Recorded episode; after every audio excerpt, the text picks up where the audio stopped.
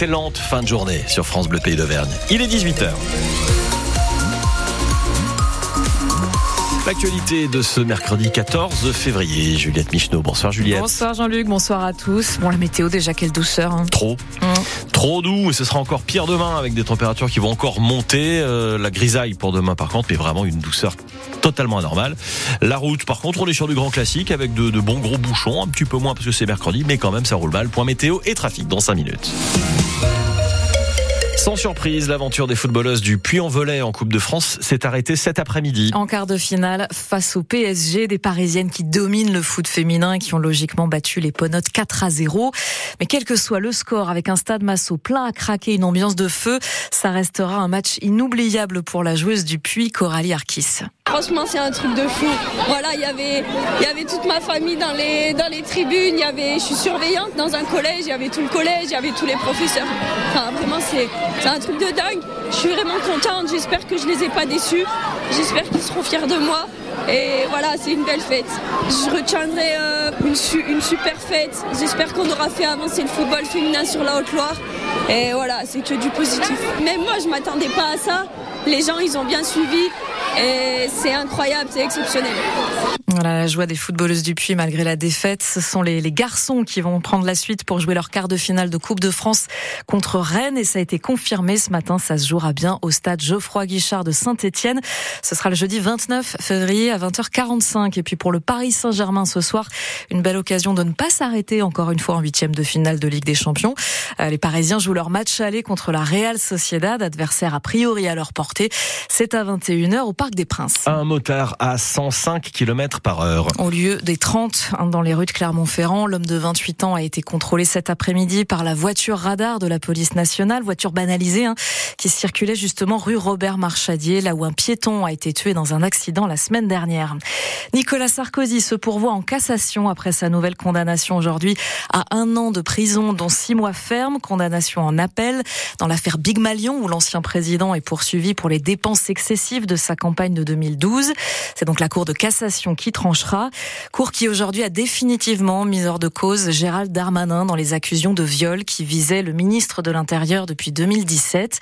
La Cour de cassation a confirmé le non-lieu en rejetant le pourvoi de la femme qui l'accuse. Robert Badinter, bientôt au Panthéon. C'est Emmanuel Macron qui l'a annoncé aujourd'hui lors de l'hommage national à l'ancien ministre de la Justice, décédé la semaine dernière à 95 ans.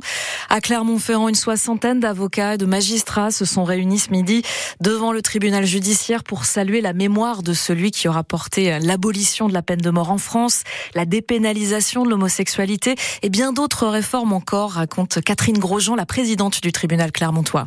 C'est un, très très grand juriste, mais également un humaniste qui a transformé aussi et modernisé notre justice. Donc il a énormément humanisé en fait euh, l'environnement carcéral, supprimant les, quartiers de haute sécurité, mettant en place euh, la télévision euh, en prison et faisant en sorte que la détention soit vécue différemment.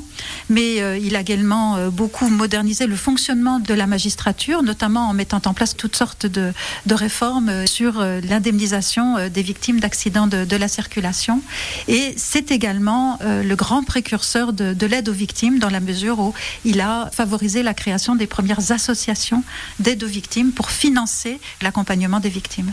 Et ce que je salue en lui, c'est l'humaniste, le très grand juriste euh, et également le visionnaire sur ce que doit être la justice et plus généralement le fonctionnement d'une société qu'il a défendu effectivement jusqu'à son dernier souffle. Robert Baninter qui rejoindra donc le Panthéon avec l'accord de sa famille. La grève des contrôleurs de train s'annonce très suivie dans la région. Au moins pour les intercités et avec les vacances des Auvergnats en fin de semaine, gare à la pagaille en gare, il devrait y avoir que deux allers-retours entre Clermont et Paris ce vendredi. La grève se poursuit au centre de distribution du courrier de Vic-le-Comte. 11 titulaires sur 14 ont cessé le travail aujourd'hui pour dénoncer la suppression de deux tournées et selon eux des réductions de personnel.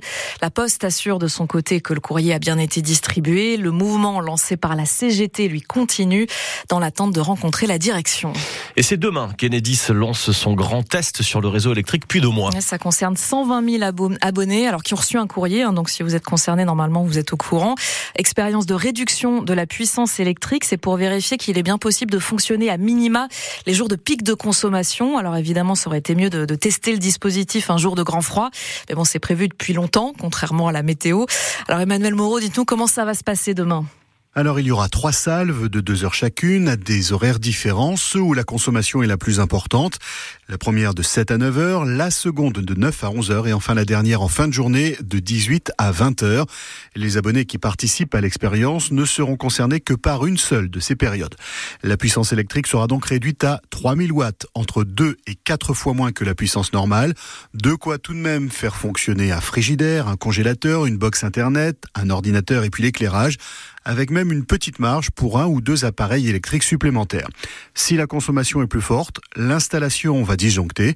Dans ce cas, il faut soit la remettre en service, c'est-à-dire appuyer 5 secondes sur le bouton plus du compteur Linky ou bien baisser et relever le disjoncteur, ou alors ne rien faire. Dans ce cas, le courant sera rétabli normalement à la fin de l'expérience et cela reviendra à une coupure de courant classique qui aura duré deux heures. Allez, un tour tout dernier mot pour vous dire de ne pas consommer euh, des produits de la marque Ferme au délice royal. Si vous avez ça chez vous, euh, des produits en bocaux en verre qui sont rappelés euh, par le, le site Rappel Conso, c'est à cause d'un risque de botulisme, donc une toxine qui peut être vraiment dangereuse. Voilà, ça concerne des produits à base de canard notamment et qui sont distribués dans des commerces de proximité, également dans des magasins intermarchés de tous les départements auvergnats. Voilà, je vous rappelle la marque La Ferme au délice royal.